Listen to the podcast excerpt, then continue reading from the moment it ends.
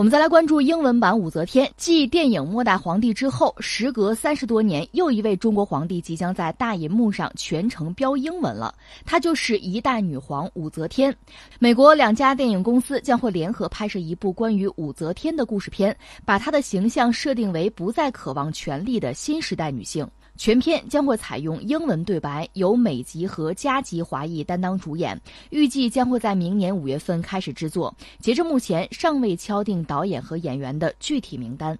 嗯，这个新闻给我直接的感觉就是，终于轮到中国了啊，谁也跑不了。美国人拍片子，拍这种就是篡改历史的片子，应该说是传统吧。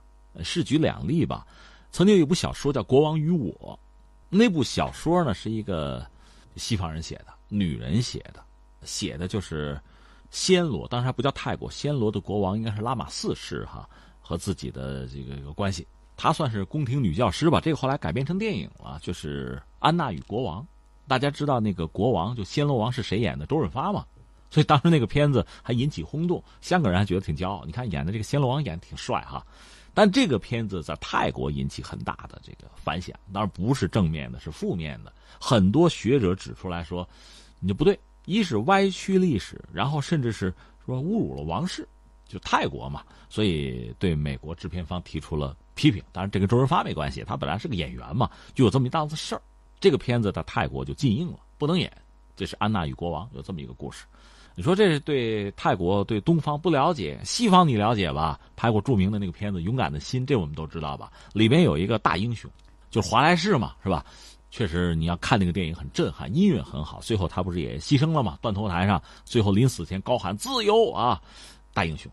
而那里边的那个反派，就是出卖他的是谁呢？罗伯特·布鲁斯啊，坏蛋啊！你看这个电影你会这么想，但是真实的状况，苏格兰独立运动里边，真正的领袖还就是这个罗伯特·布鲁斯。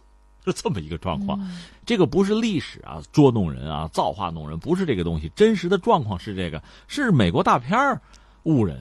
当然，你要论起来，那我们中国拍，比如那个宫廷戏，什么什么小燕子，什么什么抗日神剧，你要说起来也不严谨，也不尊重历史。有，你把它作为娱乐这个东西看看，也就看看了。但是真正的史诗片这么拍，你会觉得就就确实就很遗憾。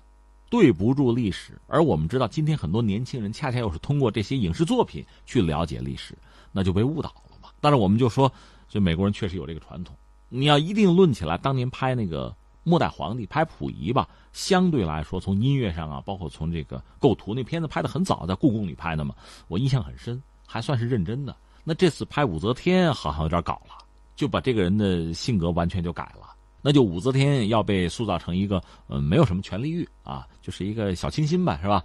赋予她今天的时代特征，就我们今天人的视角去去诠释或者重新去打造一个一个美式的一个中国的女王，这怎么听怎么别扭，真的是很可笑。在历史上吧，你说涉及到这个女王有不少，英国的咱不说了啊，全球范围内你说有权力欲的，而且做成一番事业的，其实武则天算一个。在中国，你还可以找到像这个慈禧得算一个，呃，吕后、吕雉，汉朝那个也可以算一个，刘邦的老婆嘛。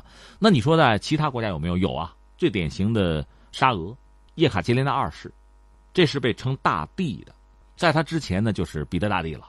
彼得之后，女王也有，但是能称大帝的，围绕着他有很多故事、很多传说，甚至很多人抹黑他，就是很多情人什么的，这都有，咱们不论了。但是有一点。她肯定是有权力欲啊，肯定是有野心啊。她是把她老公干掉，然后自己上位的，是这样的。所以你看她也好，武则天也好，这些女人吧，我对女人没有任何偏见啊，但她们有权力欲，这是必然的，是肯定的。你要把这个都改了，那你这电影怎么拍呀？拍出来的东西，那咱们换个名好不好啊？你别叫武则天行不行啊？否则的话，对中国历史，这不形成了一个歪曲吗？那么由此我们再往前推一步，我说了，中国躲不开，轮到我们了。那好莱坞拍片子，就把中国古代的这些帝王啊，或者某一个特殊的形象吧，一个名人吧，做这种篡改啊、修饰啊、重新的塑造啊，这我们看来是躲不开，是吧？恐怕也不存在武则天的后人去去跟他们理论哈，那就随便拍吗？就这么搞吗？或者我们换句话说，中国人这么搞西方行不行啊？我重新来诠释亚瑟王好不好啊？特朗普，我拍个片子行不行啊？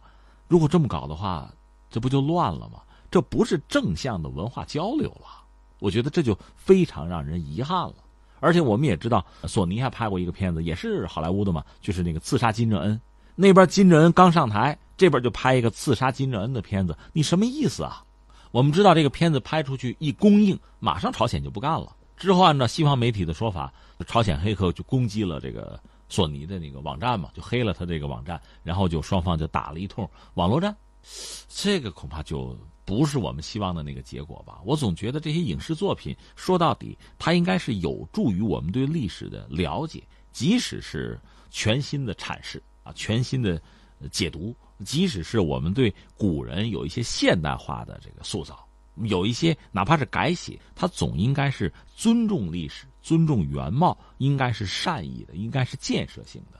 这个要达不到的话，它带来的更多的就是不同的族群啊啊，不同的民族、不同的国家啊、公众啊、不同的社会之间彼此之间的隔膜，这不是我们希望的。我们讲什么全球化呀，讲地球村呐，讲自由贸易，说到底，我们是要打破壁垒。关税是越低越好，那人和人之间越了解越好，不应该是隔膜的、彼此之间抵触的、误读的，不应该这样。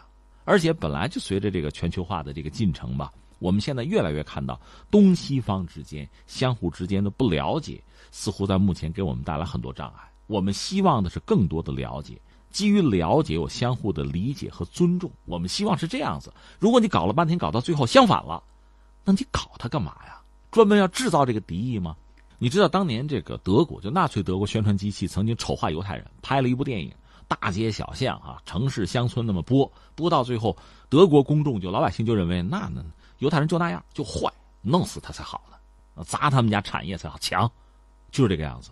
当然我毫无把。当年的那段历史，今天的好莱坞相提并论，没有这个意思。但是你如果制造这种隔膜，制造这种误读，它带来的客观结果就有可能是这个样子。这不单是说中国的武则天高不高兴的问题，整个世界都面对这样的一种困扰，甚至它就会成为一种威胁。所以我个人以为呢，真要拍，比如说异国情调什么的哈，拍拍其他民族、其他国家，哪怕是历史人物，还不要说现代人物啊，就历史人物，你要拍这个东西，我觉得还要有一个基本的对人家历史的尊重，要有善意，要有建设性，这是应该成为未来吧。精神文化产品啊，就影视作品做这个创造者哈，应该是一个基本的共识，也是一个基本的工作的前提，是一个基本的准则，大家恪守才好。